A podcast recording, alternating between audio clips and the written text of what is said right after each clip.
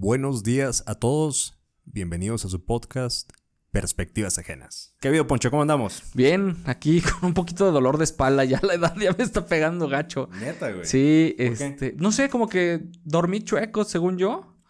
Y como que me duele ahí la cadera, pero ya ahí estuve haciendo como unos estiramientos y ya. Para toda la audiencia, Poncho, diles cuántos años tienes. 35, pero ya tengo achaques como de 90. Ya estás ruco. Ya, ya me está pegando, güey. Ya está. Yo, yo estoy con 31 y, y sí. ¿Espalda baja o...? Sí, como la espalda baja ahí, como lumbar. Yo creo que es mucho tiempo sentado y la postura. Tengo muy mala postura al editar. Yo, yo cuando Entonces- me empezó a leer la espalda, eh, estoy, pues, como te he dicho, ¿no? Trabajando en casa ya más de tres años.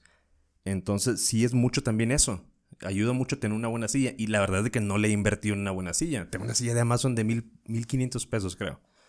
Entonces, ya creo que es hora de, Sí, de, de- pensando en, en algo mejor. Pero yo, bueno, independientemente de eso, yo hasta en el canal, la postura es malísima. Tengo una foto eh, cuando estaba en Televisa, ahí las sillas también eran malonas. Pero ¿Las qué, perdón? las sillas, Ah, ok, ok. las Las sillas que eran ahí. malas, sí. Ok. Pero yo, haz de cuenta que la bajaba todo hasta el piso, me pegaba al escritorio, me llegaba... Intenso. me- exacto, me llegaba la barbilla. Entonces yo recargaba solo los hombros así y editaba así. Ma- o sea, como acostado, güey. No bueno, más. cabe destacar que entraba a tres y media de la mañana. Ok. Entonces, como entre la hueva de, estar ahí, pero así editaba, o sea, como acostado, como pues. acostado. Exacto. Mm. Muy mal. Sí, eso hace Así mucho estuve seis años. Y todo el mundo así, ¿no? Entraba nada más el No, director me- o no, el, el no, me, me veían y to- todo bien. Y yo, sí, aquí estoy. Como siempre me apuraba, como que no tenían rollo en mi Oye, co- postura. como. Mero Simpson, ¿no? Ponía mi Nada más- música. Como que siempre he sido como muy... Muy yo, como que llevo yo... El control ya. Exacto, mi, mi espacio, tengo que estar yo a gusto. Entonces ya como que me veían, al principio era puta, el pinche niño raro que trae su música y se acomoda raro y sus audífonos chuecos y... Mientras tú hagas tu, tú hagas tu trabajo, Ah, creo sí. que no, no es ningún tema, ¿no? Yo creo que ahí me funcionó, es, me funciona, me funciona ahora y nunca me han dicho nada. Fíjate que eso es bien importante y tocaste el punto, uno de los temas que quería hablar el día de hoy, el tema del ambiente laboral. Creo que es bien importante. Y, y me recuerda un poquito mucho cuando yo vine, cuando yo llegué aquí a la Ciudad de México, ¿no? Creo que lo platicamos en el podcast de... En- En, en- el en el que piloto. no salió. Híjole, Yo creo que ojalá algún día va a nunca. salir. No, sí que sí ojalá, salga. ojalá que no, cabrón. ¿Sabes qué? Estuvo muy bueno, estuvo, muy natural, bueno, pero pero el audio muy malo. No, y aparte creo que traemos unos, unas copas ya encima y estuvo muy intenso. Oja- si un día llegamos al millón de Ah, suscriptores, estaría bien. bueno, seguidores, ¿no? Followers acá en, en Spotify, un día lo sacaremos. Ahí está, tú lo tienes ya, pero no sé, hay que se quede en el baúl, baúl un rato.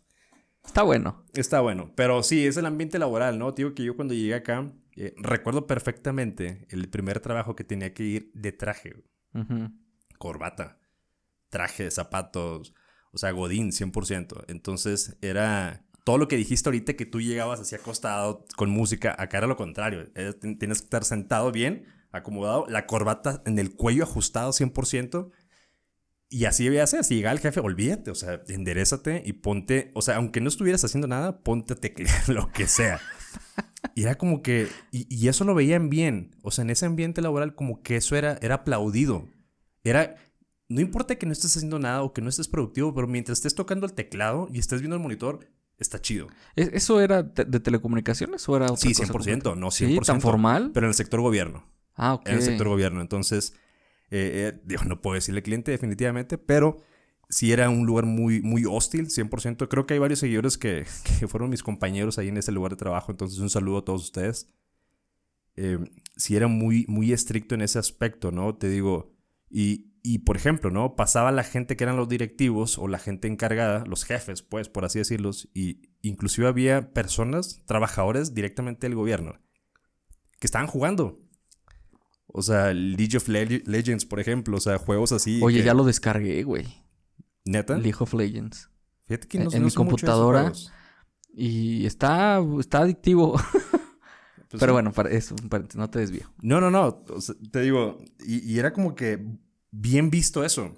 O sea, que aunque simularas que estuvieras trabajando, era bien visto. Entonces, no sé, yo no sé si era lo, lo- bueno, sí sé ahora, ¿no? Que no es lo correcto. Acá eh, por ejemplo, trabajas de casa, ¿no? Tú estás con tus tiempos, eh, tienes que tener una adjudicación de responsabilidad y un sentido de responsabilidad y de pertenencia muy, muy cañón, ¿no? Para poder ser productivo, porque si no te lleva la chingada. No, te, te- te quedas dormido literal. Te quemas. Pero fíjate, otra, otra cosa que, bueno, en tu, en, en tu ambiente, en la televisión, ¿cómo, es, el ambiente distinto. laboral? Fíjate que yo desde chavo, eh, en la escuela, eh, llevaba corbata.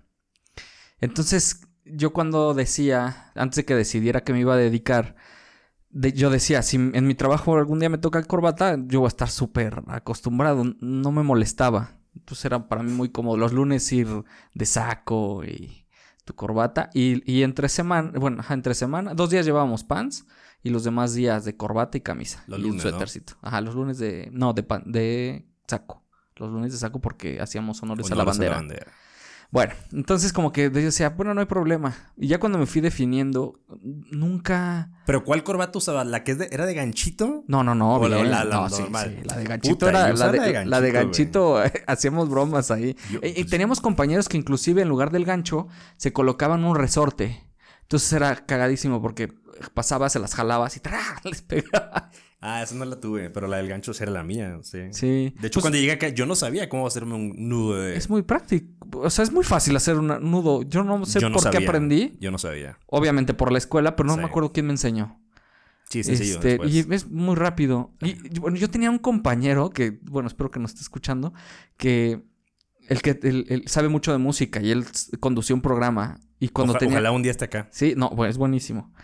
Y él salía al aire y a veces cuando tenía que ir de corbata, me llegaba corriendo a la sala. Poncho, Poncho, hazme mi nudo de corbata. Bueno, me fui del canal y una vez subí una foto a Instagram de él de traje con su corbata y me pone, Poncho, es el mismo nudo que me hiciste la vez pasada. Está, bueno, entonces, eh, ya regresando al, al trabajo, como que nunca, nunca es, nunca es formal este rollo. Como que tienes que ser muy tú. Bueno, eso lo fui descubriendo conforme al paso del tiempo. Porque, pues, obviamente quieres impresionar los primeros días, quieres llegar bien arreglado, pero después me fui dando cuenta que no, como que el rollo es como que tienes que ser tú. Y, y así, así brillas. A mí me ha funcionado así. Y entonces yo trataba de poner mi música y ordenar mis cosas a como yo quisiera y acomodar mi máquina. Ok. Y no ponerte nervioso de saber si lo estarás haciendo bien o no. Como tú hacer tu rollo y ya, si les gusta bien y si no, Es que eso es lo pues que tú... no funciona. Por ejemplo, eso es lo que tú pensaste cuando llegaste, ¿no? Sí. Con esa actitud. Pero el ambiente laboral, ¿cómo era? O sea, por ejemplo, tú puedes llegar con la mejor actitud a un lugar, la mejor disposición y todo lo que tú quieras, ¿no? Y llegas con esa muy buena vibra a un lugar que está muy tóxico. Y a veces es un tema porque obviamente desmotiva, porque tú quieres hacer las cosas bien. Aparte, cuando empiezas un nuevo trabajo, es, es una sensación muy bonita, la verdad. O sea, es como que voy a conocer gente nueva, voy a conocer nuevas ideas, etcétera. y voy a padre. conocer a personas que, se, que les apasiona lo mismo que a mí. Sí, eso, y- y- eso y- y a por mí se me ejemplo. Tú llegas con esa actitud y, y si llegas a un ambiente tóxico, pues ahí tienes, en primer lugar, el, pro- el problema número uno, ¿no? O sea, cómo confrontar a esa gente de, no sé si los celos o los egos, la batalla de egos, no sé cómo era en tu ambiente, pero donde a mí me tocó era mucho eso, ¿no? ¿Por qué llega una persona de fuera de Ciudad de México a una posición cuando alguien que ya tenía ocho años aquí se lo merecía, por ejemplo, ¿no? Entonces, batallar con eso durante, no años, año y medio más o menos duré ahí, pues fue una situación. Entonces, que, que no es nada recomendable. Inclusive un día me llegó a dar colitis, imagínate. Tuve que ir al hospital. Me salió una bola de golf en el estómago. De Eres estrés. muy aprensivo. Ahí aprendí a, a, a ya no serlo. O sea, aprendí a dejar las cosas en el trabajo y nunca llevarme nada a casa. Porque era mucho estrés. Era mucho, mucho estrés. Entonces, es por eso que te pregunto esto, ¿no? El ambiente laboral es bien importante porque tú llegas con todo el flow, con toda la energía y te tumban y, y- y es feo a veces. Pero te digo, es aprendizaje. Como lo dije el otro día, ¿no? En la vida y en la ciencia no se pierde o se gana. Se aprende. Se, gana o se aprende. Entonces, yo aprendí. en esa Sí, vez. fíjate, bueno, he tenido la oportunidad de, como de, a mí me gusta mucho platicar y de convivir con mucha gente que se dedica a muchas cosas distintas. Y creo que ese es el común denominador, como que el ambiente laboral siempre es pesado. Pero en la tele específicamente, sobre todo con la gente que ya lleva muchos años y tú como chavo llegas, uta, tienes que respetarlos. Yo los respeto como personas porque pues todos todos necesitamos un respeto. Pero de ahí en fuera, nada más. O sea, no tienes que demostrar nada. O sea, tienes que demostrar que sabes hacer tu chamba y que conoces y que tienes que ser responsable. Eso sí. Pero ya más allá, no. Y en el ambiente de la televisión es mucho eso, como que tienes que demostrar. Pero no hay, no hay muchos egos. Que ¿no? sabes, sí, tú no puedes subir más allá porque no llevas más años en la industria, y muchos celos, muchas críticas, te apuñalan por la espalda. Tú crees que tienes amigos y en realidad te están tirando tierra, ubican mucho tus debilidades. Por ejemplo, para manejar software en, en el área específicamente en el que yo estoy, como que te meten el pie e inclusive hasta te mueven parámetros para que tú falles. Sí. Entonces, eh, bueno, ahí está muy marcado como el área de la ingeniería y, y- y los operativos. Los ingenieros saben mucho, pero también son bien mañosos. O sea, con tal de que ellos no, no les afecte su chamba, son capaces así hasta de moverte cosas para que cuando algo falle, ah, no es tu culpa. Yo creo que independientemente de lo que te dediques, es una cultura malamente ya, pues, bien arraigada en la sociedad mexicana. Pero dijiste algo muy cierto. También cuando llegas a la Ciudad de México es distinto. Oh. O sea, e- en el trabajo, en cualquiera, es, es ese Oh, tema. friend. Pero llegar tú de provincia, que odio esa palabra. Provincianos. Que- exacto. Ay, vienes de provincia. No, Desde Chabelo la odio. Qué Puta, sí es cierto. Bueno. güey. Vamos a marcar a provincia, ¿no? Sí, el mapita yo- de México ahí. sí, Nada más México estaba en rojo y lo demás era provincia. Y, y como que nos veían así como. Bueno, yo siento, ¿no? A lo mejor no. Pero, ay, los que viven en carretas y caballos y no ha llegado ni la telefonía ni nada. Así como que siento que así nos ven. Entonces, odio la palabra. Y el hecho de que tú llegaras a un trabajo, a la Ciudad de México, a las grandes ligas, y que tú vinieras de provincia, eso es puta peor, porque, como bien dices, le estás quitando el lugar a alguien que es de acá y que, pues, Que supone que- que, sabe más. Y que por antigüedad cree que se lo merecía. Nah, sí cuando es. no debe ser así. Pero, híjole, es- eso es bien, bien difícil. No sé cuánto tiempo duró contigo, pero yo cuando llegué a la Ciudad de México, yo llegué en el 2014. Eh, fui, te- fue bien chistoso porque yo llegué un 19 de septiembre del 2014, creo que ya te había platicado. El día del, del simulacro, ¿no? Del, Sí. del sismo. Entonces, cuando yo llegué, este, vine en camión desde Ciudad de Acuña, donde, desde donde yo soy. De donde yo soy. Entonces, llegué exactamente a la central de autobuses, creo que fue la del, la del norte. O l- Sí. la, la Tapu, creo. La Tapo está, no sé en qué No, zona, la del en norte, Creo que fue la del norte. del Entonces, cuando yo llegué, fue exactamente como a las 10 de la mañana, una cosa así, porque viajé toda la noche.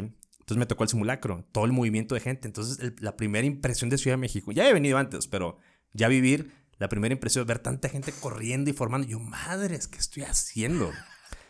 Entonces, de entrada, ¿no? O sea, te da como que la impresión de que esta es una ciudad muy grande. O sea, el caos, la crisis, la gente, el estrés, el movimiento, todo es muy rápido.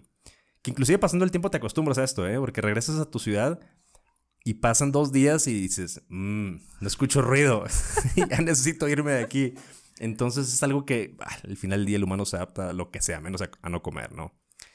Pero, tío, fue bien chistoso. Esa fue una de las eh, etapas, yo creo que más importantes de mi vida, hacer ese cambio drástico en, en, en todo, en laboral, personal, en absolutamente todo. Pero te digo, quiero tocar ese tema del ambiente laboral porque sí, pues imagínate, yo llegaba con esa intención de cambiar absolutamente muchas cosas de mi vida, eh, empezar por lo laboral y, sentir esos eh, como que egos, la gente que se está empujando, la gente que dice, porque él se lo merece, o sea, ¿por qué nosotros no? Y yo al contrario, como que, no sé, dímelo tú. Llevas 10 años ahí en esa misma posición y no has avanzado. No sé, Rick, tú platícame, ¿no? Pero pues esa batalla como que no, no era lo mejor. Ya después obviamente me cambié a otras compañías, otras empresas y día y noche la diferencia. O sea, ya trabajar en un ambiente más relajado, con clientes no en México, sino en otro par- otras partes del mundo, muy diferente. O sea, muy relajado así como tú dices. Pero la primera impresión fue esa. Horrible. Fíjate que... Que de- aprendí mucho, pero sí, también. de, mis primeras experiencias de trabajo, como que nunca había salido como yo de una burbuja en la que yo conociera a la gente. Porque yo estudié en una universidad que era como filial de una televisora en Puebla.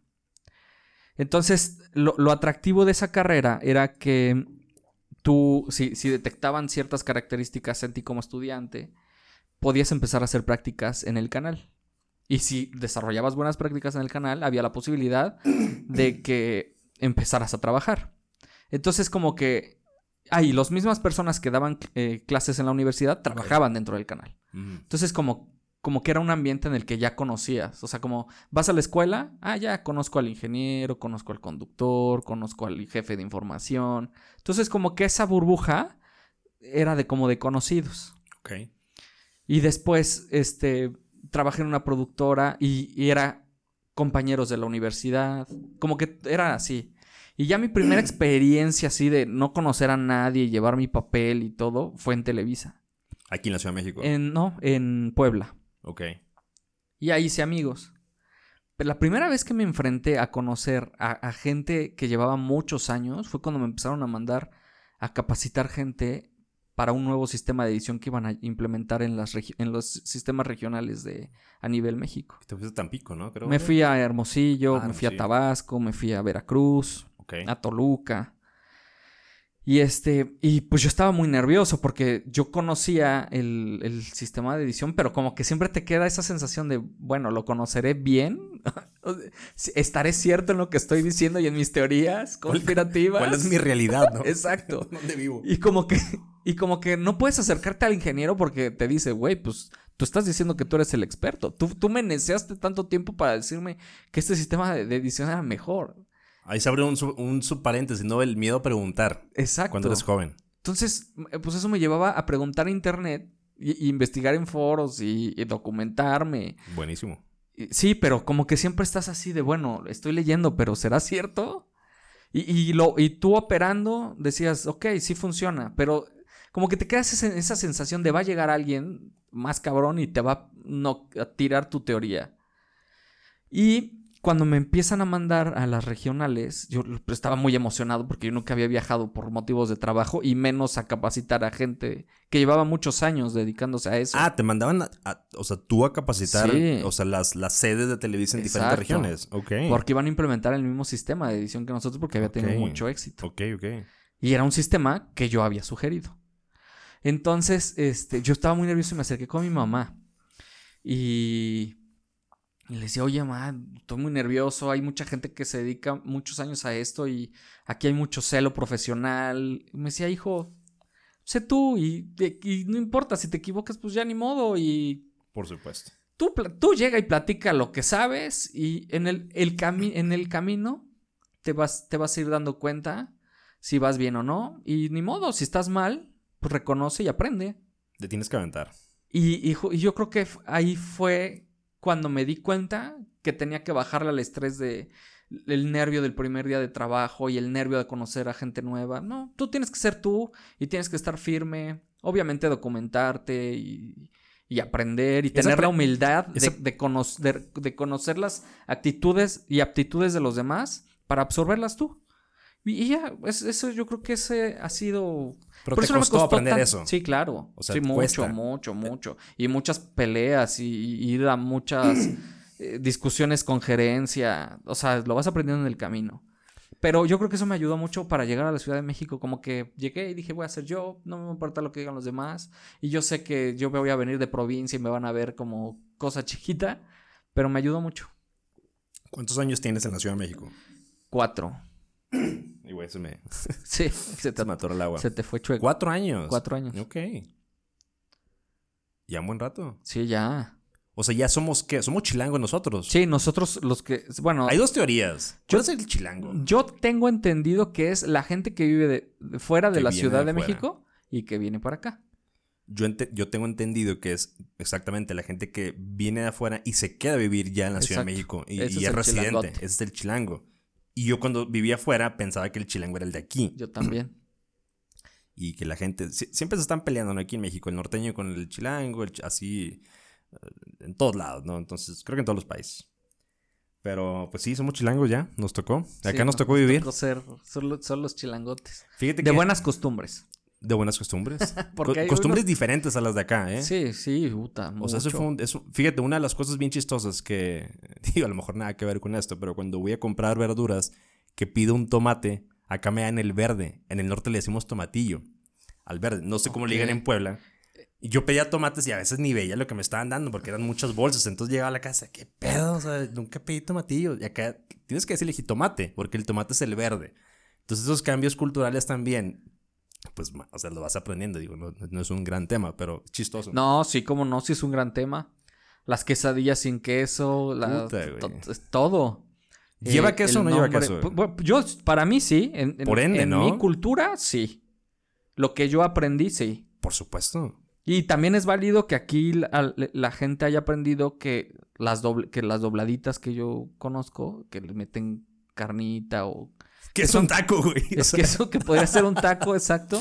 la dobladita. También está bien que ellos les digan quesadillas. O sea, ¿quién, pues quién soy yo para decir si está Sí, bien o mal? Así exacto, aprendieron y está bien. Y yo aprendí así y está bien. Y tenemos que aprender a convivir. No hay ya. verdades absolutas. Cada No. quien le puede llamar como quiera. Entonces, ni siquiera la discusión debiese de existir, güey. O sea, cada quien le dice como quiera y a gusto, güey. Solamente es que chistoso, nada más. Te tienes que adaptar a donde estés.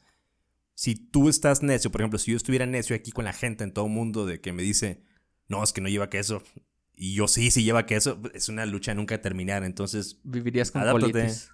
Sí, o sea, qué, qué estrés, ¿no? Qué estrés. Oye, fíjate, ah, antes de cerrar este tema del ambiente laboral, quisiera platicar algo que, que yo a veces pienso que se asimila mucho a mi vida. Y no solamente el ambiente laboral, pero muchas cosas que, que- que pasaron, ¿no? En, en- en mi vida personal y profesional. ¿No te acuerdas tú cuando estaba chiquito?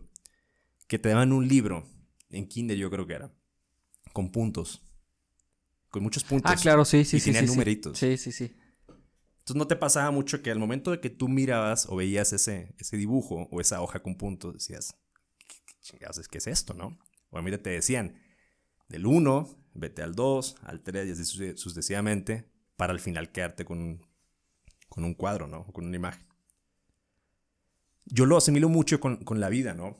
Hay veces que, que has tenido cosas, situaciones malas, adversas en la vida, sea en, lo que sea, familiar, personal, con amigos, en el trabajo. Pero lo mismo, porque hay, hay veces que estás en el punto 30 y no tiene ningún sentido, no le hayas forma al dibujo. Dices, ¿qué? Pero, o sea, ¿qué es esto? No entiendo. Tú tienes que continuar. Del 15 te vas al 16, 17, 18, 35, 40. Entonces llega un punto donde como que le empiezas a agarrar la, la onda de la imagen, ¿no? Como que empiezas a interpretar un poquito mejor. Ya no es tan abstracto como al principio, pero ya como que entiendes un poquito. Eso te da como que el empuje, ok, tengo que seguir. Entonces llegas al 90, al 100 y así sucesivamente, hasta que al final llegas a una imagen. Y es la imagen de tu vida, ¿no? Pero ya tiene un sentido. Entonces, ¿a qué voy con esto? Hay puntos como el 15, que a lo mejor fue un fracaso, que en su momento fue lo peor. No sé si te pasó que hubo momentos en tu vida que dijiste, madres, me quiero morir. O sea, ya no quiero hacer nada, o sea, no es posible, me cortaron. O, no sé, o se cometió un error. No quiero ni despertarme mañana por lo que hice. Pero la vida continúa, o sea, no somos el centro del universo, ni mucho menos, o sea, nada parecido a eso. Entonces lo que debemos de hacer, que en su momento obviamente no lo, comprendemos por los jóvenes que somos o lo- los pubertos, no tenemos esta capacidad de comprensión. Después ya te das, te das cuenta, ¿qué es eso? ¿Qué es ese dibujo? O sea, vas conectando los puntos, tienes que conectarlos.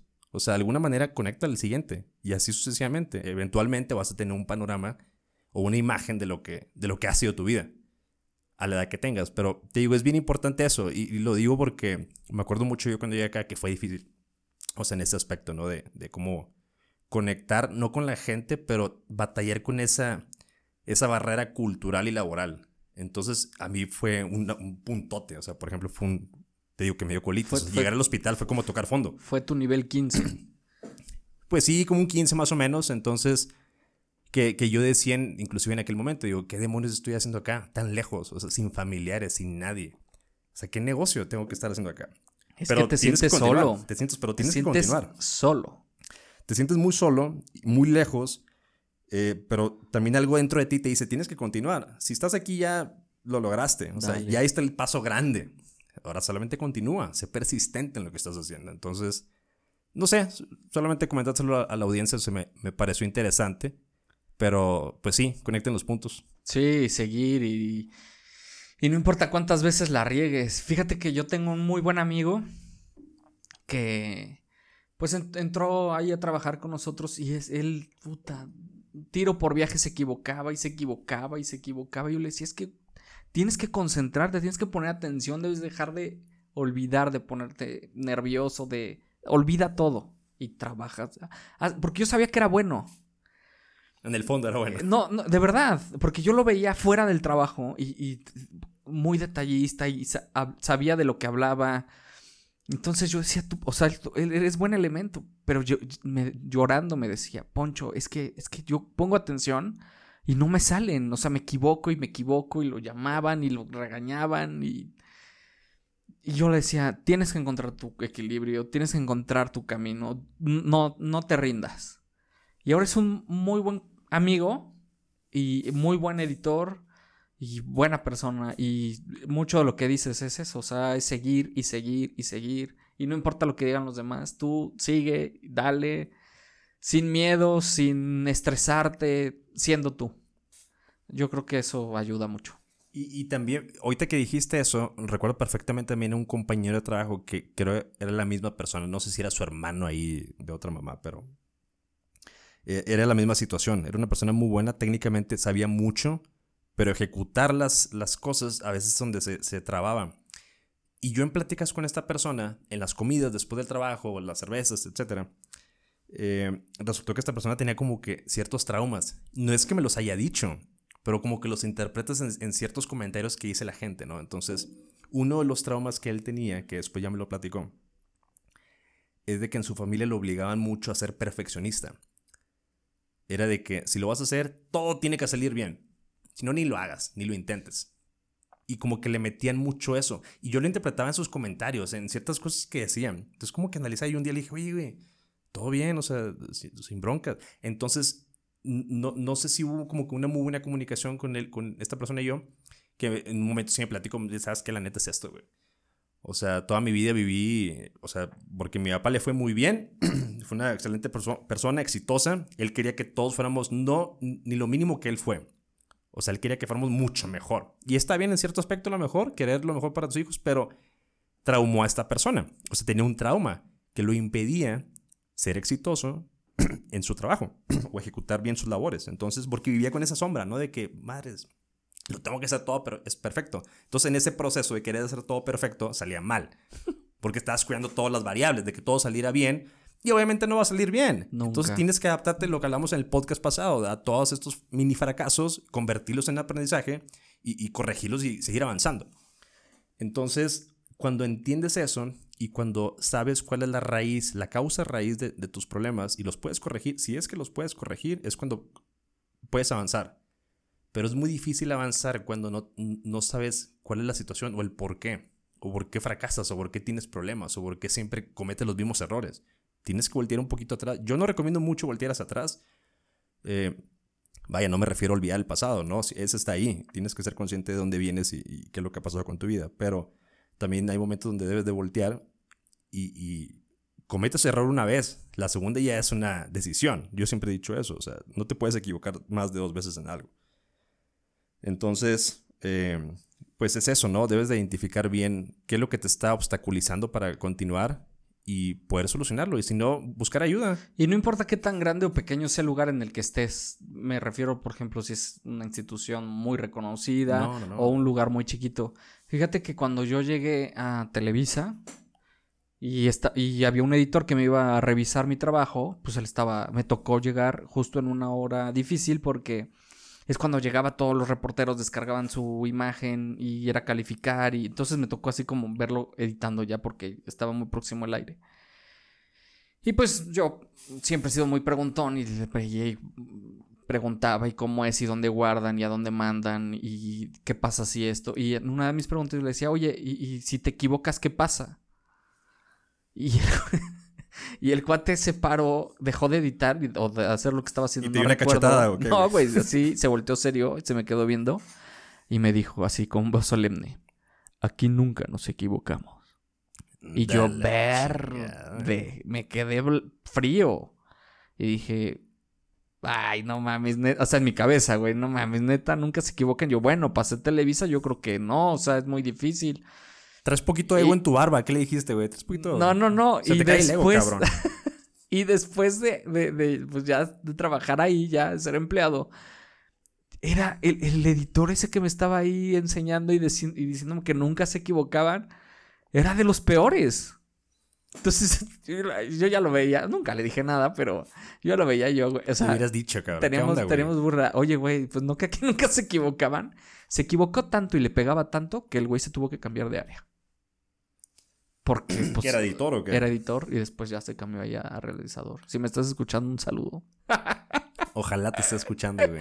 Bueno, Qué eh. ¿a, a qué, ¿a qué voy con esta? Es muy chistosa esta mm, anécdota, pero, pues no, o sea, en todos los lugares se equivocan. En todos, en Televisa, en Netflix, en la productora pequeña, en la grande, en las películas.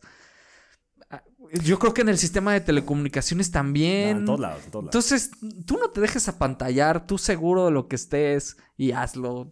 Y, y aprende. Si te equivocas, aprende y, y ves dónde está el es error. que eso es lo importante. Si no Debes de te- aprender. Si no te equivocas, si no te equivocas, en algún punto te va a pasar, que no te frustre.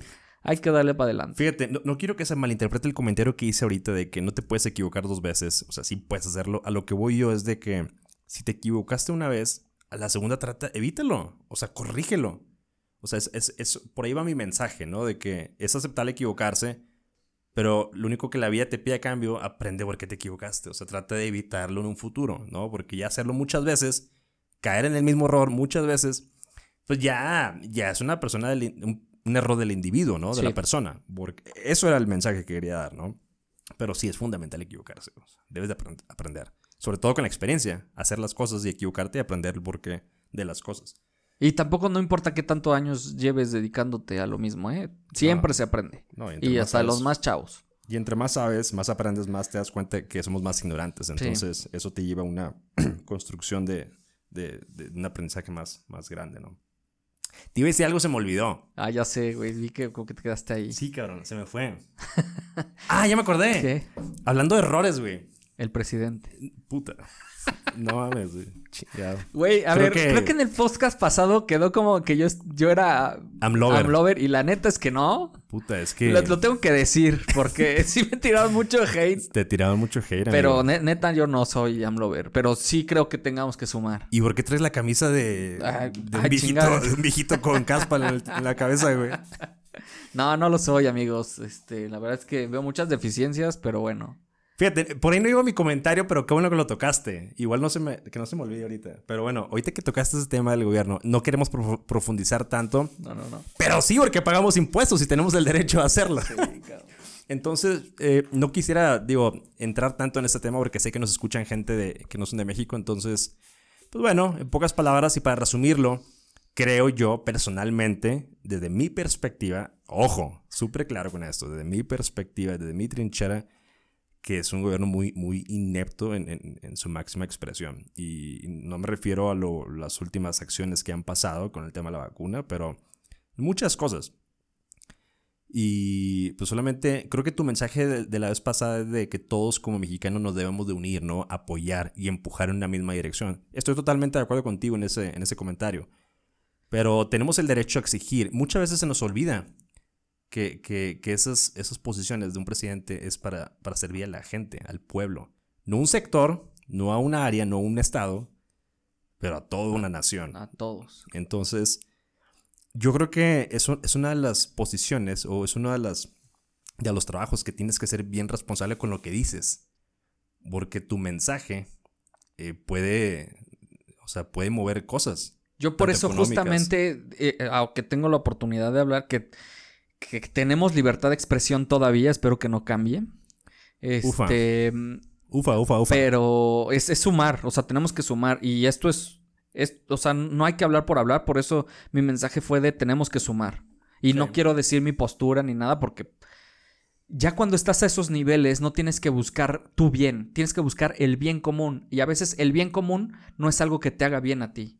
Entonces yo por eso digo, y en, en este, soy muy respetuoso del micrófono, mi mensaje es hay que sumar, pero la verdad es que el gobierno la está cagando horrible, yo no soy el experto, por eso es que yo no me pongo como candidato a la presidencia. Claro. Yo creo que cuando te pones ahí ya tienes que tener los puntos de cómo solucionar problemas y este señor lo está haciendo muy mal. Usen cubrebocas, no le hagan caso.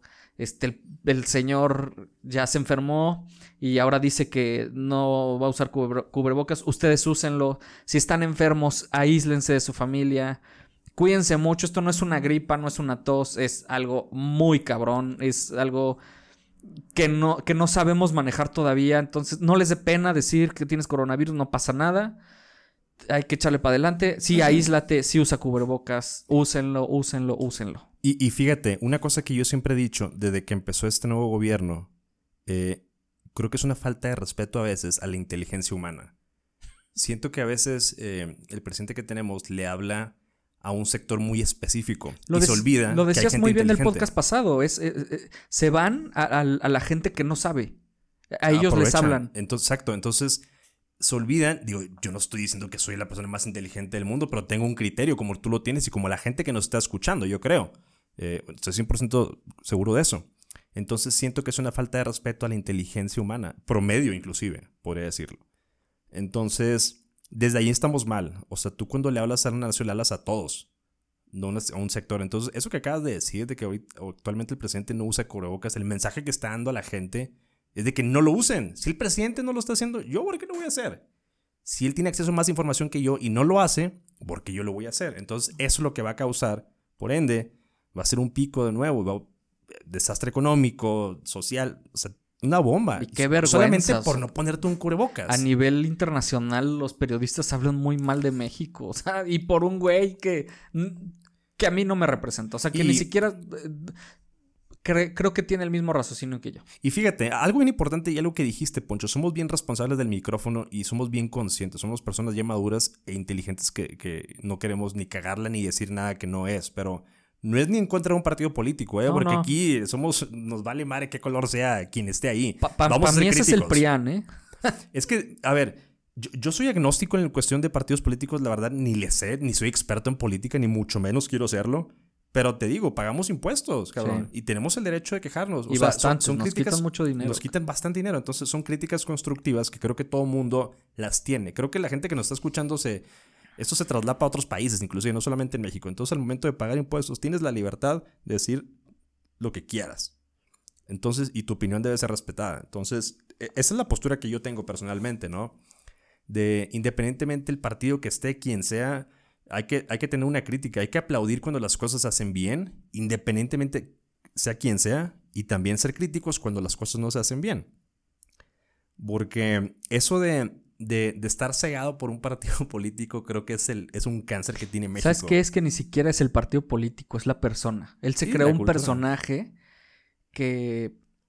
Bueno, no quiero, no quiero dedicarle mucho tiempo a esto porque justamente es lo que él quiere. Que Siento le que está interesante, tiempo. ¿eh? sí, sí, está, está interesante, pero ese es su punto. Él quiere que hablemos siempre de él de todos lados, en todos lados, y le funciona. Y por eso yo no quiero dedicarle tiempo. Lo está haciendo muy mal el señor. Este no, no me acuerdo qué te iba a decir, pero vaya. Ah, ya. Eh, no importa lo que nos digan ellos. Nosotros tenemos que ser conscientes de, de, de, las decisiones que tomamos. No importa que ahorita ya nos hayan cambiado semáforo naranja. Ustedes siguen quedándose, quedándose en casa. Sí. Si tienen que salir a trabajar con todas las medidas posibles, usen cubrebocas, careta, guantes. Cuídense mucho. De verdad, los, los hospitales están a reventar. Conozco a muchos amigos este, que trabajan en el área de la salud y las cosas no se pronostican bien. Nosotros, no importa el gobierno que tengamos, del partido que sea, del color que sea, el personaje que sea, nosotros tenemos que ser conscientes e inteligentes de cómo actuamos. No importa si el gobierno nos diga, sí, salgan a matar. No, güey, no hay que matar. Obediencia civil. Exacto. Este, hay que robar, no, güey. Si no es tuyo, déjalo ahí. Exacto. Eh, no uso cubrebocas porque no quiero. Bueno, señor, esto está muy bien. Yo sí me lo voy a poner. Porque no lo digo yo, Alfonso, lo, lo dicen los expertos a nivel mundial, de, de izquierda, de derecha, los que, se dedican realmente a, a ser estudiosos de eso, lo dicen. Entonces hay que hacer caso de eso. Se aprovechan mucho los gobiernos en Latinoamérica de esa ausencia de conocimiento sí. y de creer en la ciencia antes que en un partido político o en un gobernante. Entonces creo que creo que ahí es la es donde ellos buscan ese voto o ese esa aceptación.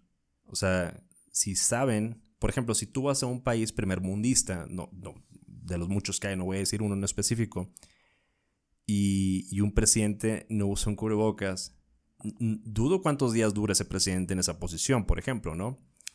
Eh, porque la gente está educada, la gente sabe. Más allá que haya ido no a la escuela, más allá de que haya tenido un aprendizaje después, pero desde familia, desde, desde la cultura, tú tienes que creer que es lo correcto para ti. O sea, como bien lo dijiste, muchas veces hay, hay ciertas cosas que a lo mejor a ti como persona no te van a beneficiar, pero si tú crees en un bien común, Tienes que estar ahí, tienes que estar apoyando es el secreto, el bien común, señores. Eso es súper importante. Te digo, entonces acá en Latinoamérica creo que sea, y para terminar un poquito ya este tema, ¿no? Pero se aprovechan mucho, eh, hablando de no solamente México, sino todo el continente, o, Sudamérica, Centro y Sudamérica, se aprovechan mucho esto, ¿no? De la ausencia o el desconocimiento de, esta, de, la ciencia, por ejemplo, ¿no? De qué te hace bien y qué es mejor.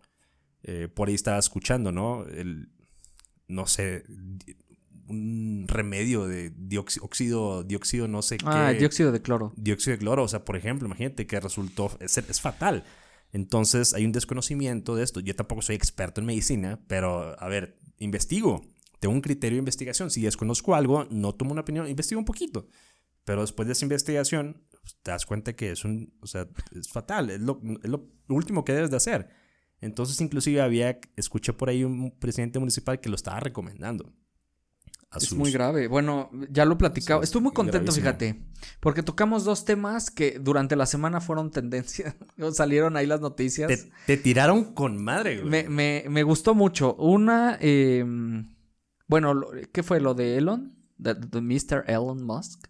E, eso fue, eso ah, Starlink. este, que, de Starlink, que ya va a haber internet en, su servicio de internet. Lo escucharon primero en perspectivas ajenas. Y el otro, eh, la vacuna, el, candidato este que está promocionando, que si votan por él, en la Miguel Hidalgo. ¿Tú me lo mandaste eso? Sí, te etiqueté ahí en Facebook, ya está, ya está, ya se imprimieron ahí volantes para que te, anotes. A ver, platícales un poquito a la gente de qué trata. Lo leí, pero él, él, está eh, tratando de reelegirse por Morena para, para la alcaldía de eh, Benito Juárez, no, de, Miguel Hidalgo.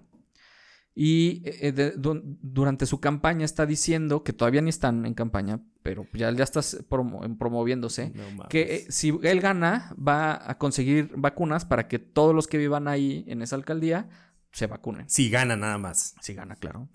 Entonces, señores, hay que, hay que rodarle un poquito. Es más, ni hay vacunas suficientes. Es como cómo van a, el mundo entero va a voltear a, la a esa alcaldía que no es menos importante que ninguna. Pero nada más hay que echarle un poquito coco, ¿no? bueno, pero estoy muy contento porque tocamos temas que que, que, fueron tendencia, que fueron tendencia. Eso está chido, ¿eh? Sí nos informamos, sí, nos, documentamos. No, y te digo, mucha gente eh, de mis amigos me empezaron a mandar WhatsApp cuando tres días después se dio al público en general la noticia de que en México ya te podías registrar, ¿no? Entonces me empezaron a mandar, mira, güey, mira. yo, pues siguen escuchando perspectivas ajenas para estar informados a priori de lo que va a ser tendencia. Y, compartan, amigos. No, no, no se queden ustedes ahí con la información. Con la información, compartan, compartan, compartan. Sí, fíjate que en este podcast creo que nos brincamos un poquito el tema de la tecnología. La verdad hay cosas que son interesantes platicar. La tecnología es, para, nosotros que somos entusiastas, nos, nos gusta bastante, pero eh, hay cosas también que pasan del día a día que son importantes, ¿no? Entonces, creo que es una mezcla interesante. Bueno, ahora sí, quiero platicar lo que te iba a decir, que entramos a la política. El tema del Super Bowl. Uf. Fíjate que yo no soy muy fan, yo no veo mucho la, la NFL, la verdad, soy muy honesto. Pero es un momento para estar relajado ahí, desconectarte un poquito de tus cosas, ¿no? convivir, Darte, tu, baño de pueblo. Sí, sí, sí, sí. Bueno, convivir, pues con quién, güey, aquí nada más, pero cuando sí puedes, pues sí, lo convives con la gente, ¿no? Me refiero a que, pues, por ejemplo, en redes sociales, pues es tema y tú ya puedes ahí aventarte tu, tu punto de vista. Y aparte quería ver el show de, medio tiempo, que ah, estuvo más o menos. Estuvo bien. Estuvo bien. Sí, estuvo bien. Pero bueno, antes de que se me olvide, se me olvide. Dale, dale. Y ya te lo había platicado antes, creo, y te lo pregunto porque tú te dedicas a la televisión. ¿Ok? Y creo que tienes ah, información. Madres. Tienes información bien importante que creo que a la gente le va a gustar. No sé, no sé, no, sé si te voy a poder responder, pero lo voy a echar ganas. No sé, Ricardo. pero bueno, y te lo dije creo que en la transmisión del Super Bowl, que hubo muchos momentos que, había desfases.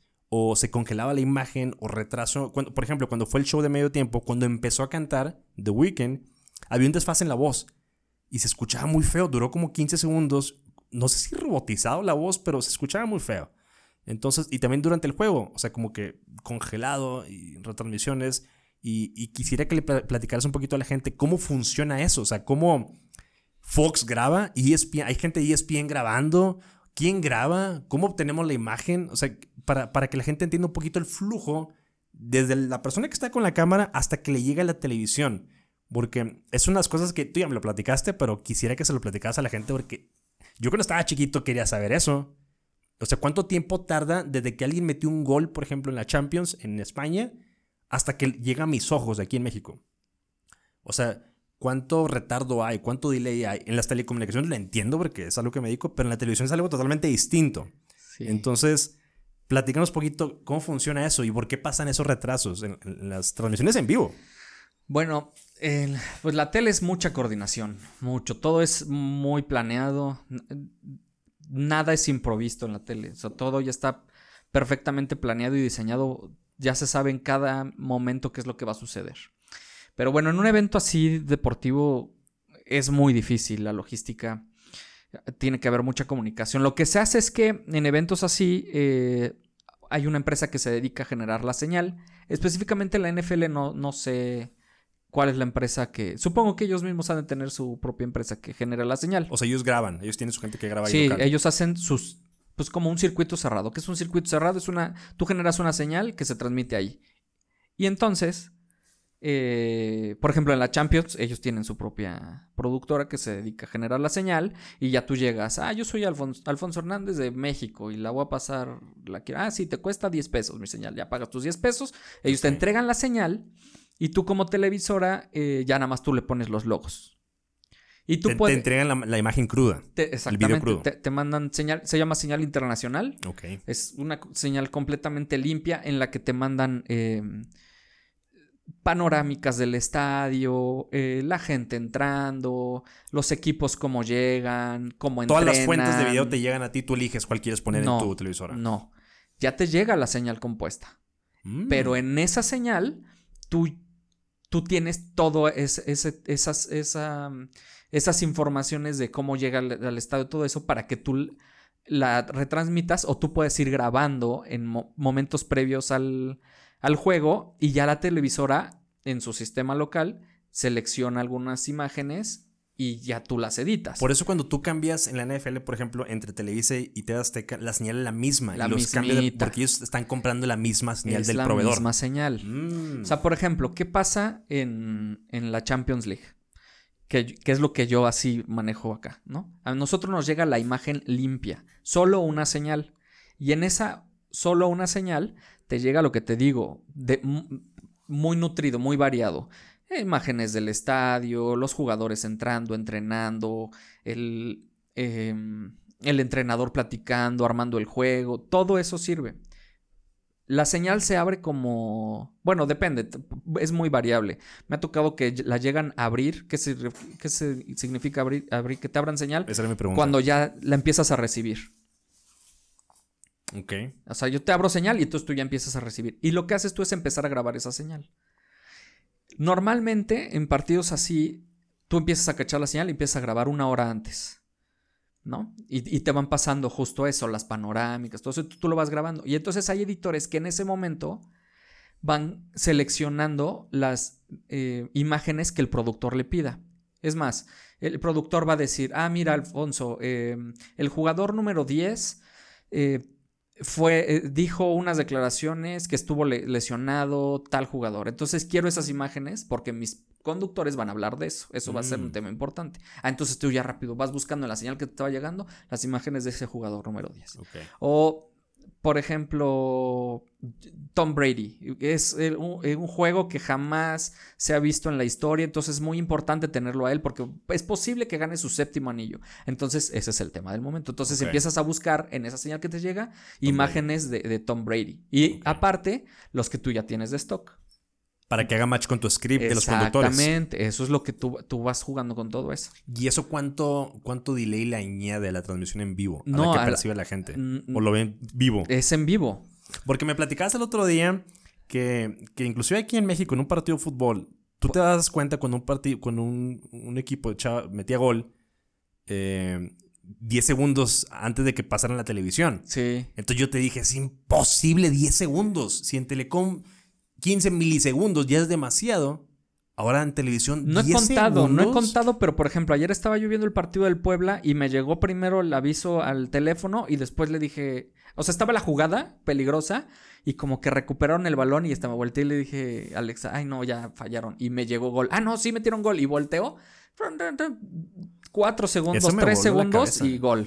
Eso y me cayó voló gol. la cabeza. O sea, es, es impresionante. Sí, pues es que el proceso de, o sea, imagínate, tú generas la señal, la empresa se dedica a generar la señal y esa señal va a una unidad móvil y esa unidad móvil la procesa y después va a una onda portadora que, que la manda al satélite y ya tú en lo que cae y en lo que grabas y en lo que tú la retransmites a tu Va, va añadiendo latencia cada elemento Entonces- que la procesa. vas generando latencia.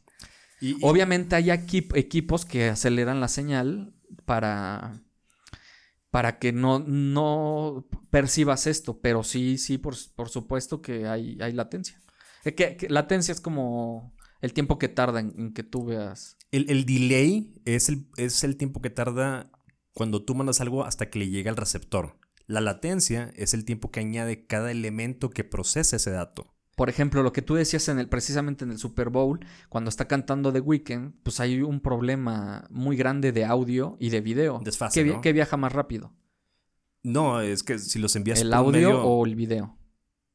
si los- ¿Qué si- te llegaría más rápido? No, si, si, la, si la imagen ya está compuesta audiovisual, es el mismo. Ah, sí, ok, sí, a O la hora de que a ti te llega, pero generando la señal, ¿qué es lo que viaja más rápido? Ah, pues, o sea, la audiovisual. El, au- el audio. El audio te llega primero.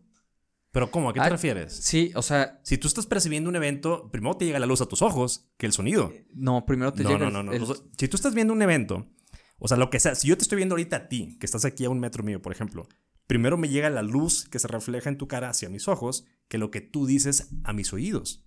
O sea, la velocidad de la luz es mucho más rápida que la velocidad del sonido. Entonces, cuando tú estás grabando una cámara y esa cámara también tiene un micrófono, el desfase es, es muy, muy- Sí, es, to- es imperceptible, o sea, muy chiquito. Entonces, la cámara ya procesa, ya tiene una imagen compuesta audiovisual que tú la transmites. O sea, no es que vaya a llegar primero el video que el audio. No. Bueno, eh, eh, no sé si te has fijado que los músicos traen sus monitores, Ah, como nosotros ahorita. como nosotros ahorita. Totalmente. Bueno, porque tú a la hora de que generas la señal, tú tienes que exactamente hacer que se empaten. Entonces, por eso a veces tú, por ejemplo, en las pantallas. Pero eso es porque tienes gigantes- diferentes fuentes. Sí, o sea, a ti te llegan tus señales Ahí sí tienes que acomodarlas y, totalmente. y entonces hay, hay procesadores Sí, to- ahí sí en las que tú mandas. Claro. Entonces, a- a- por eso tú a veces ves desfases. Por ejemplo, en, la- en las repeticiones de las que tú decías, bueno, a lo mejor la, la empresa que se dedica a generar la señal, ellos te mandan su repetición, pero también la televisora, como está grabando, te puede pedir, ármate una repetición. Entonces tú armas la repetición y la mandas. Y a lo mejor tú terminas de correr tu pista, pero la pista que te están mandando del partido está en freeze, o sea, está congelada. Sí. Entonces ahí es muy difícil saber Entonces, como que predecir ese tipo de cosas. Sí, claro, son, son muchas cosas. Sí, Se cabrón. pasa, pasa por muchos procesos No, el y- video antes de que nos llegue a la, a la tele.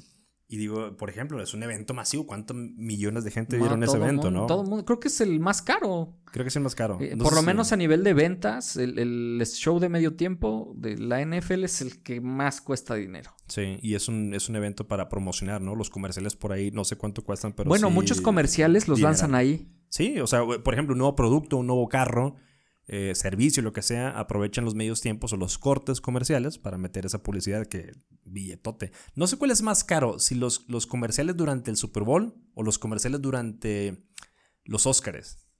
No sé. No tengo el dato, pero creo Según que son yo- de los más caros. Sí, según yo es el del Super Bowl. ¿Cuánto crees que cuesten? No, no sé, no sé. ¿Millón de dólares? Ni me, ni me sé de esos números. No lo sé leer. Es que yo creo que va ad hoc. Yo creo que va ad hoc a la audiencia, ¿no? A cuánta gente te está viendo. Si, por ejemplo, si tú sabes bien que en esa transmisión vas a tener 10 millones de gentes que les gusta el deporte, pues si metes un producto de deportes en ese comercial, pues a lo mejor de 10 millones que te están viendo, con que te compren 100 mil, ya vendiste un chingo, güey. Creo yo- Entonces, En, en- en esa relación es el costo del tiempo aire de- Sí. del, del comercial, ¿no? Creo yo que es eh, que, la ve, que ve más gente un Super Bowl. Que ya ha cambiado mucho, ¿eh? O sea, el cine ya también hay mucha gente que... yo creo que por lo mismo de las redes sociales, como que te va generando tendencias y te va orillando a verlo. Pero creo que te- como que se ve más el fútbol americano o un deporte que el, el cine. Ah, creo. sí, güey. Entonces, yo creo que por eso mismo sería más caro. Como que es más fácil de entender. No sé. No, no, no, no estoy diciendo que sea la verdad, pero creo que es más caro El, El Super Super, Bowl. Yo también creo. Sí. Sí, estuvo bueno el show. Ah, Ahora no, es muy sí estuvo difícil. bueno, sí estuvo bueno. Yo, O sea, yo le decía, este, Alex ahí en, en las pláticas, porque estábamos viendo como un programa previo al, al Super Bowl Ok. y, estaban mostrando como todos los eh, shows de medio tiempo. Antes salían las bandas estas colegiales a hacer el medio tiempo. No sé en qué momento como que lo cambiaron, creo que fue con Michael Jackson.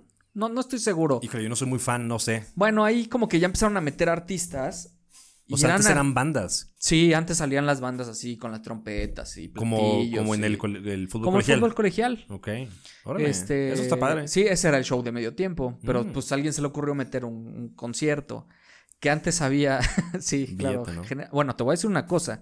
¿Tú qué crees? ¿Tú qué pensarías? ¿Qué genera más dinero, el fútbol colegial o la NFL? Eh, lo que tengo entendido yo y en mis conocimientos que son casi nulos en este deporte es de que en el colegial los obviamente los jugadores no, no perciben dinero. No les pueden pagar porque están representando una universidad. Sí, no, no. Corrígenme si estoy mal, ¿eh? No, Pero Sí, así es, así es correcto. entonces en base a eso eh, creo que no se pudiese mover mucho dinero en el aspecto de los jugadores, pero igual en los patrocinios sí. Pero no sé, digo, estoy hablando en el desconocimiento. Si me preguntas y para responderte así sencillo, NFL creo que genera más dinero, obviamente. Yo también pensaba lo mismo y apenas me enteré que no, que lo ¿Mm? que genera más dinero es el fútbol colegial. Lo que sí es que es mucho más intenso. ¿Por qué? Y mucho más ah, no, claro, claro. ¿Por qué? Porque, bueno, en la cultura americana, como que tú vas a la universidad que te toca de tu estado. Normalmente. Entonces, sí, normalmente. Bueno, te toca viajar, a lo mejor tú vives en un pueblito y to- te toca viajar a la universidad cercana. Pero llega un scout de otro estado y te lleva a otra universidad. Claro, sí. Pero normalmente así funciona. Y lo que a mí me encanta de los gringos es que consumen lo que se hace ahí. O sea, por ejemplo, si nosotros eh, viviéramos aquí, bueno, no sé de aquí- muchos equipos de acá, pero por ejemplo, Puebla, vamos a hablar de Puebla. bueno, de Puebla, por ejemplo, un equipo de fútbol americano son los aztecas de la UDLA. Entonces, cuando juegan los aztecas de la UDLA, todo Puebla tendría que ir ahí al juego. Sí, y todo Puebla iría a consumir sus playeras y sus llaveros y todo eso. Sí. Y bueno, de ahí saldrían jugadores, prospectos para la NFL. Bueno, ese consumismo local es lo que genera mucho dinero. Razón. Actualmente, las empresas se dieron cuenta que, eso- que la gente visitaba más ese, tipo de eventos y entonces le empezaron a meter lana justo a los patrocinios. A los patrocinios. Los jugadores no reciben dinero porque pues, están representados en una universidad. Tal vez tengan becas deportivas, pero este, ellos como tal no, no ganan dinero, pero se mueve mucho dinero. Se dieron cuenta las grandes empresas de esto. La televisión. Las universidades, las, ¿no? la- las televisoras empezaron a decir, oye, hay que, hay que, Televisarlo. hay que televisarlo. Ya tiene Porque es una ventana. Y empezaron a salir, por ejemplo, el, el- el de las rosas. eh, hay, hay, hay como varios supertazones. Fíjate que una y, vez fui uno. y- a- y a bueno, Texas. eso está muy interesante. Sí, una vez fui uno, un- a un juego. Un saludo a mi primo Luis si me está escuchando, cabrón. Muchas gracias por esa invitación. Creo que fue una experiencia muy buena. Eh, fui a un juego. Nunca, no entré al estadio, pero me tocó toda la experiencia afuera, ¿no? El tailgate game. Que la gente se pone a hacer la carne asada allá fuera del estadio, a pistear, a no estar tomando todo el día. Entonces estuvo muy padre. Y efectivamente lo que acabas de decir es eso. O sea, es un ambiente, la ciudad se transforma, toda la gente con la camisa en las Como que es mucha emoción, Es ¿no? mucha emoción. Entonces yo ahí me sorprendí. Tienes toda razón, ¿eh? Me estoy, estoy como que abriendo el baúl de recuerdos. Y sí, efectivamente es eso. Es, es una emo- Y no- a ver, no sé si era una final, no, no recuerdo, creo que no fue así. Era un juego normal. Pero era como si fuera una Champions, La literal. gente se vuelca. Pero locos. O sea, tenían motorhomes, los, los, estos camionetas que son la gente que se va a acampar en estas, ¿no? Llena, repleta la ciudad de estos. Entonces, sí es un, mueve mucho. Tienes mucha razón, ¿eh? Todo lo que y se es mueve mucha detrás. localía. Por ejemplo, yo nunca he ido. Bueno, solo he ido a un partido con mi tío ahí en Denver. Ok. Eh, un partido de béisbol. Y este. Y no, o sea. Yo, pues mi tío me prestó una playera y fuimos ahí con unos amigos y, y todo mundo con la misma playera de ahí. O sea, es muy difícil ver.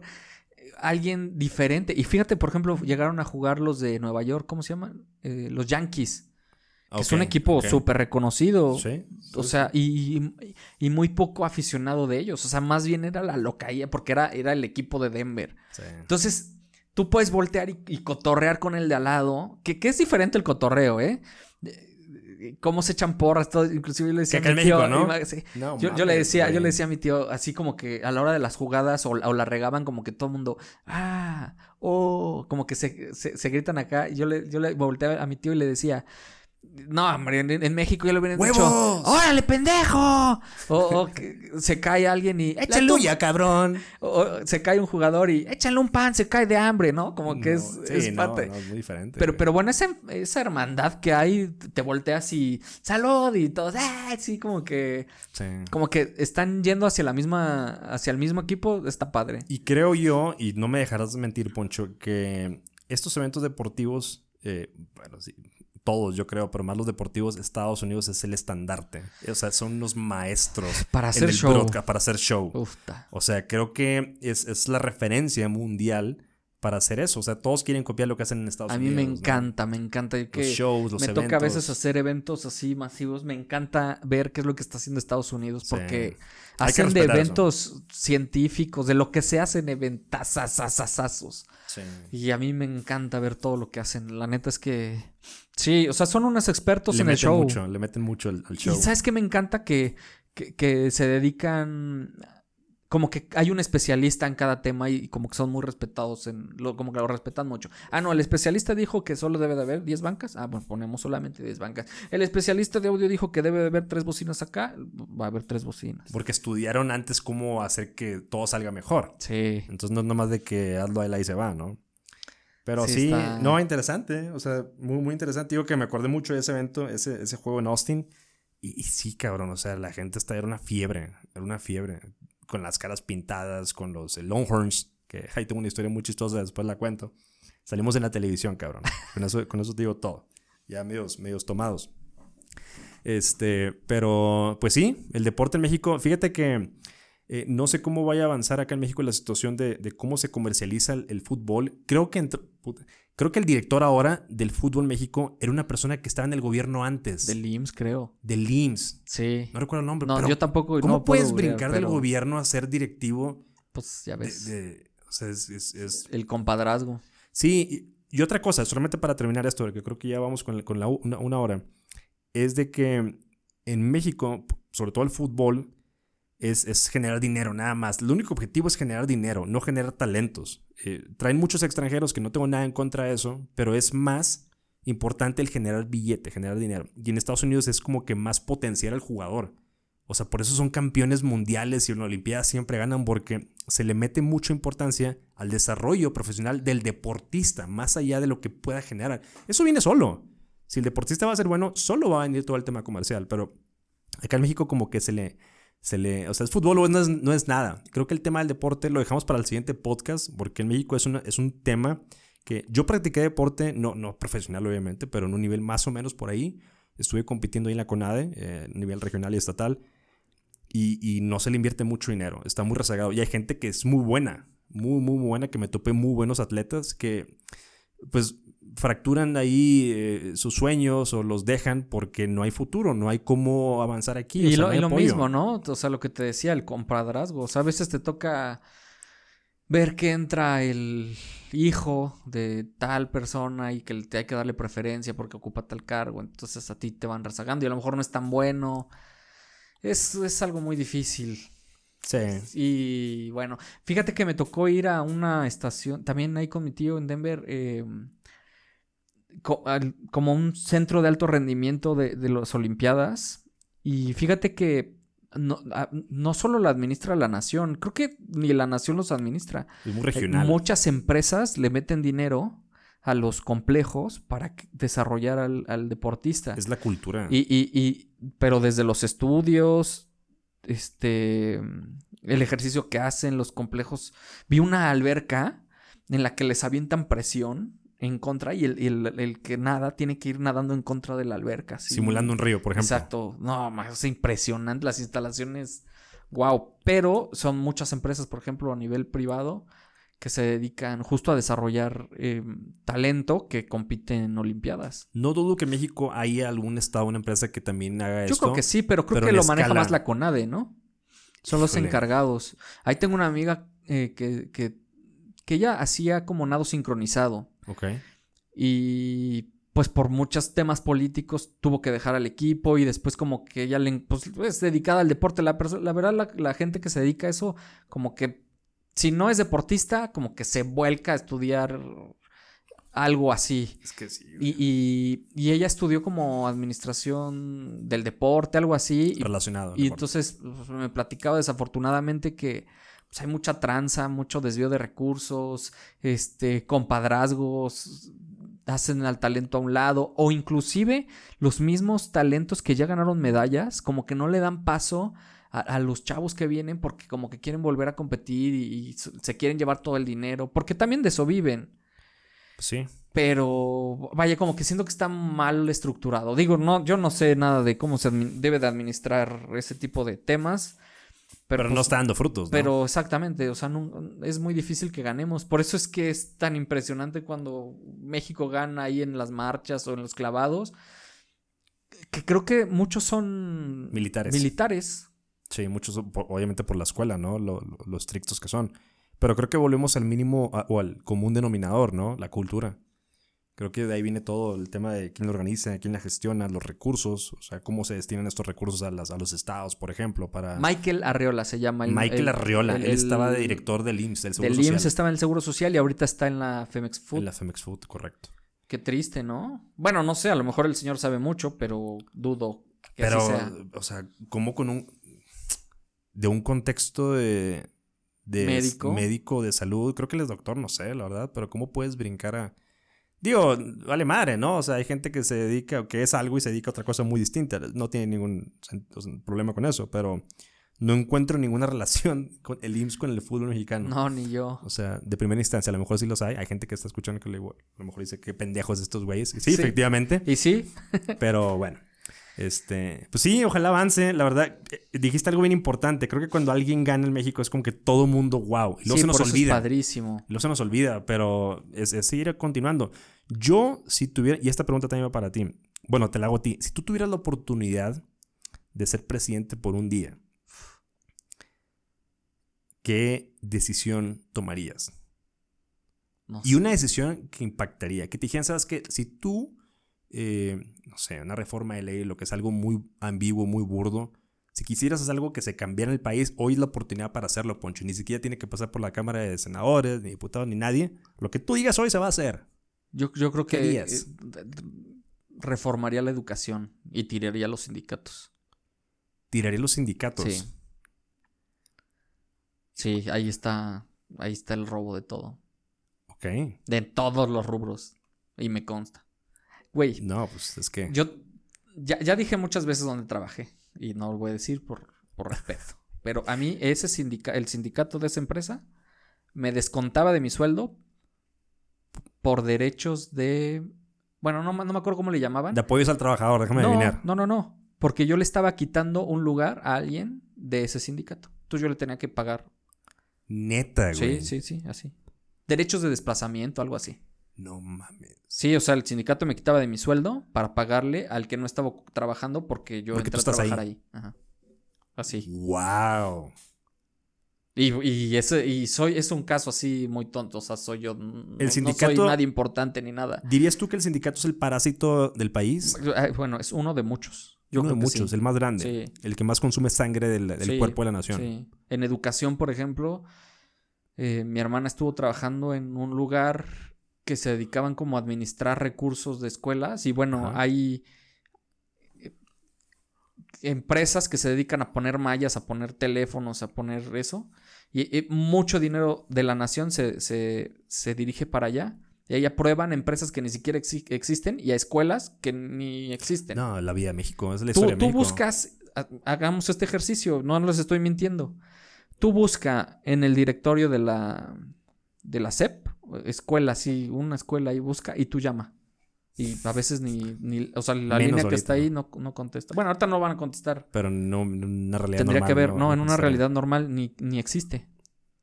o sea, son, parte, son partes de las estadísticas nada más. Y te dicen, ay, sí, este, invertimos 658 mil 839 mil pesos en la escuela Belisario Domínguez, que se encuentra en la Sierra Madre Occidental Ponetonsal de, tal cerro. Y tú dices, ay, no mames, qué chingón esa escuela. Y, y, pues no sé, vas si es que tienes la posibilidad de ir, que nadie lo hace. No, por supuesto. Y pues ni existe. No, y aparte, cómo inflan los precios, ¿no? Ah, claro. En estas licitaciones, en estos proyectos, ¿no? O sea, un, un, pizarrón que normalmente tú lo puedes comprar, no sé. Vamos a irnos bien extremos, Poncho, mil pesos, el mejor pizarrón. Y a lo mejor hay más, ¿no? Más caros, pero vamos a ir uno promedio mil pesos. De repente te topas esas facturas, 53 mil pesos, un, un pizarrón común y corriente de dos por uno. Desde ahí, ¿no? Eso multiplícalo, anualízalo, y eso es lo que nos cuesta a la nación. Sí. Entonces tú cambiarás eso. Sí, yo creo que eso. Bueno, así de bote pronto. No sé, tendría que analizar. Esa es una pregunta muy difícil. Es, no, claro. Pero de bote pronto yo creo que haría algo así. Yo ni siquiera tengo una respuesta, la verdad. Pero haría algo similar. Reformaría un poco el tema de la educación también. Y.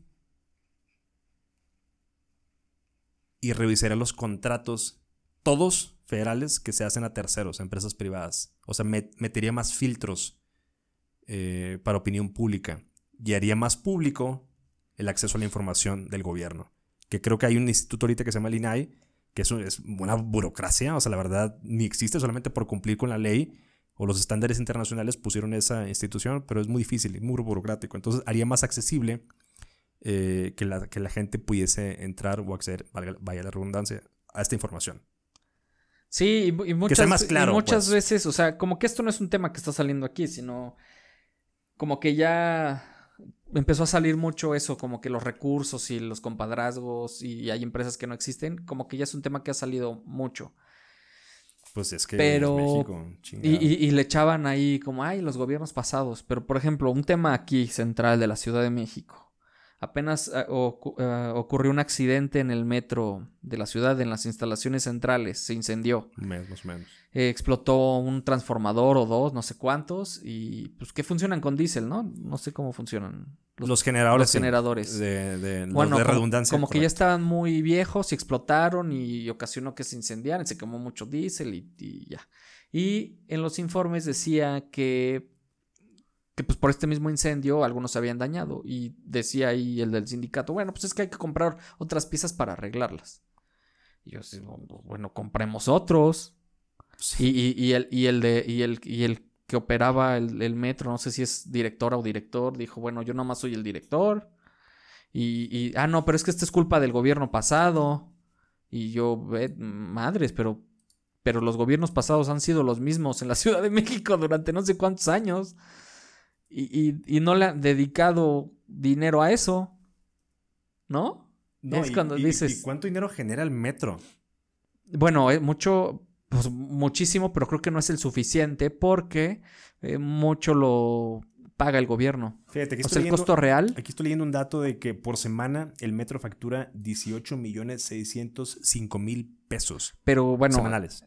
Bueno, no sé si en esa cifra esté lo que da el gobierno de apoyo porque es un, un, sistema, es, es, subsidiado. O sea, el costo real no, sería mayor del boleto. Pero aún así, o sea, aún así debes de, actualizar tu infraestructura. ¿Estás de acuerdo? Porque si, si tú sabes que en tu ciudad más del 80%, 75% se mueven utilizando ese medio de, de, transporte, pues actualízalo. O sea, modifícalo. O en ciertos puntos específicos, no sé, haz una actualización de infraestructura, cambia trenes. Pero ¿a qué voy? O sea, muchos, muchos dicen, no, es que es el gobierno anterior, el gobierno anterior, y tú, güey, el gobierno anterior es del, de tu mismo partido. O sea, no es el gobierno anterior, es que tú no estás haciendo nada por este, güey. Exacto. Y si tú estás diciendo que fue el gobierno anterior, aunque sea de tu mismo partido, bueno, cabrón, ponte las pilas y inviértele. Sí, o sea, que, tu hombre se quede ahí y que este cabrón se hizo algo. Exacto. No sé en dónde está el desvío de recursos, no sé si en el sindicato o en las personas que lo están manejando, pero, güey, hagan algo. Sí, híjole. Está canijo. Aquí nos podemos seguir dos días platicando esto, porque es México. Pero bueno, así, así es. Pero a Yo quería hablar también del telescopio milimétrico. Me, pusiste ahí una, una noticia que, está padre. Pero bueno, no sé si lo dejamos para el siguiente. yo creo que lo dejamos para el siguiente, para documentarnos un poquito más. Eh, a bote pronto yo leí un poquito de eso. Es un proyecto que ya tenía años en construcción. Sí, Creo muchos. que apenas finalizó. Es un, es un telescopio milimétrico de los más grandes en el mundo que está ubicado en Puebla, en la Sierra Negra, si mal no Sí. recuerdo. ¿Dónde? Bueno, no conozco mucho Puebla, pero ¿por dónde está la, la Sierra Negra? ¿El norte, sur, el estado? Rumbo a Veracruz.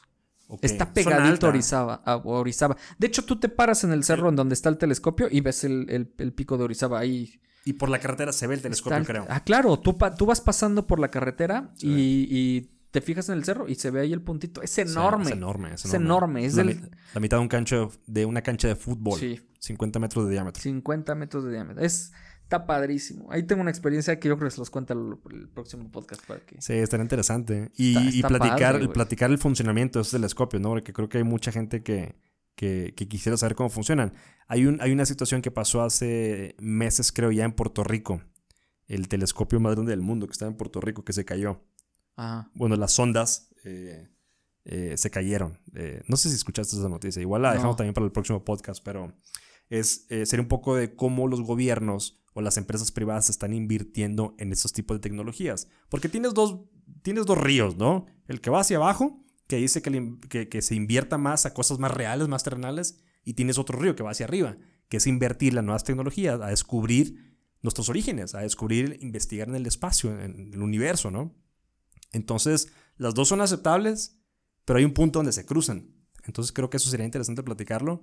Y la razón, porque no son mil pesos, no son mil dólares lo que cuestan estos, No. estos desarrollos, es miles de millones de dólares. no sé cuánto le invirtieron, pero lleva muchos años en construcción. Creo que la nota esa era como que ya terminaron de hacerlo. Después de años. Y es que ese, ese proyecto se va a unir a otros Hay una red, hay una red de satélites Exacto, milimétricos. que van a mundo, son ser-. Y se van a juntar para hacer ahí un, un estudio a la Vía Láctea. No, a un hoyo negro, me parece. Sí. eh, Bueno, ahí está, ahí lo platicamos el siguiente podcast, pero está padre, güey. O sea, Sí. a, a pesar de todo, fíjate qué, qué grande México es, que a pesar de todos los males que tenemos, ahí- ahí, estamos, ahí estamos, ahí estamos. Tenemos, hay muchos proyectos internacionales a los que pertenecemos y está bien padre y a mí me da mucho orgullo. Voy a dejar algo ya para terminar, bien interesante que estuve eh, descubriendo esta semana. Hubo un científico mexicano en la época de los 80s, 90s, bien importante, de los más importantes que hemos tenido como país.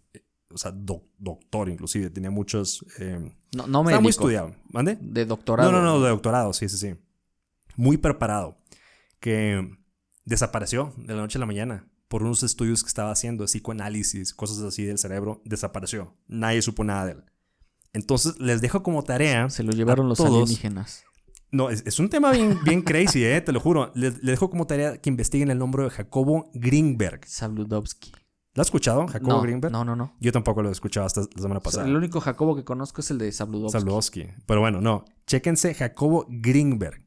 La audiencia que se ha quedado hasta el final, les recomiendo mucho que se chequen ese documental que hay en, en YouTube de él. Y todos los videos que hay en relación a él y su desaparición y los estudios y los proyectos que estaba trabajando. Nada más para decirles poquito, el FBI está involucrado ahí en cosas de esas. Y la CIA en Estados Unidos. Entonces, Wow. sí, está, está muy heavy. Pero bueno, lo dejamos hasta acá. Poncho, ¿qué onda? ¿Últimas palabras? Gracias por escucharnos. eh, compártanlo. Y nos vemos la siguiente semana. Nos vemos. Usen cubreboca, por favor. Si estás enfermo, aíslate. No, no es un tema menor. Ya me tocó vivirlo de cerca, ahora sí. Y fíjate que ahora las noticias como que ya... O sea, sabemos que es un tema muy difícil, pero ya que lo vives, Dios, dices, no, mames. O sea, hay que hacer caso, por favor. Cuídense mucho, cuídense, cuídense, usen cubrebocas. Y si estás enfermo, aíslate y cuídate. Y no vean tanto las mañaneras del presidente, No, porque no es una desinformación total. Sí, no, no o le sea, hagan caso. hay que tomar un poquito de criterios si vamos a salir, que es, tenemos, todo el mundo tenemos que salir, hay que tomar las medidas, como bien dice Poncho, y tener esa conciencia civil y obediencia civil, ¿no? O sea, hay que, hay que guiarnos por la ciencia, no lo que dice una persona que no tiene ni mínima idea. Y no quejarnos, ¿no? A mí me impresionó un regaño. Ah, ya, nos estamos despide, despide. Pero, Podcast pero- número dos. Buenas tardes. Buenas noches. De No, buenos días a buenas me tardes. gustó nos mucho eh, un mensaje que dio una persona que estuvo en el holocausto y decía, se están quejando porque llevan un año encerrados. Ufa. Una persona que estuvo encerrada y tú dices, güey, o sea, Mensajote, hay ot- otras realidades. No, es un rato. Nosotros tenemos la oportunidad de, de estar con nuestra familia. y de convivir así poquito. Ya, nos podemos llamar por videollamada. Ya para cerrar. No nos quejemos, amigos. Hay que encerrarnos, usar cubrebocas y cuidarnos. Ya para cerrar, ahora sí, ya de y no salgan aunque estemos en naranja. Eh, hemos reiterado muchas veces el agradecimiento al personal médico que está trabajando, que empezó aquí, que mi respeto es estar ahí. Eh, es creo que las tareas más importantes, sobre todo en estos tiempos en pandemia, creo que estar en el frente médico es importantísimo. Entonces, muchas, muchas gracias a ustedes, pero no me gustaría dar este agradecimiento sin agradecerle a la gente de limpieza, a la gente que se dedica a recoger la basura en todas las ciudades, en todos los países, en todo el mundo. Creo que esta gente también ha estado expuesta a este virus, inclusive no sé si igual o más o menos que la gente médica. Entonces, mi agradecimiento a esta gente que se dedica a esta labor tan importante que a veces no le damos la suficiente importancia, ¿no? La gente que se dedica a recoger basura, los recolectores de basura que si alguien está escuchando por acá, mis respetos y nuestro agradecimiento. A la gente que también se dedica a telecomunicaciones, a estar soportando esta infraestructura, que ahora ya todo digital, toda la gente que empezó a trabajar desde casa, si no existieran las telecomunicaciones, si no, si no tuviéramos los medios de comunicación, no se podría sostener el mundo como ahora lo conocemos en esta pandemia. Entonces también un agradecimiento a esta gente, a los técnicos que van a hacer actualizaciones a las antenas, que van a hacer limpieza, cableados, cortes de fibra, un saludo a todo el personal que está involucrado en esto, que, si le están pasando mal, eh, ojalá que yo creo que ya estamos viendo la luz al final del túnel, quisiera pensar. Eh, pero bueno, a todos, si me estoy brincando a alguien, eh, muchas gracias. Y pues bueno, ahora sí, ya vámonos, Poncho. Vámonos a desayunar. A desayunar. Saludos, raza. Gracias. Buenos días a todos. Bienvenidos a su podcast Perspectivas Ajenas.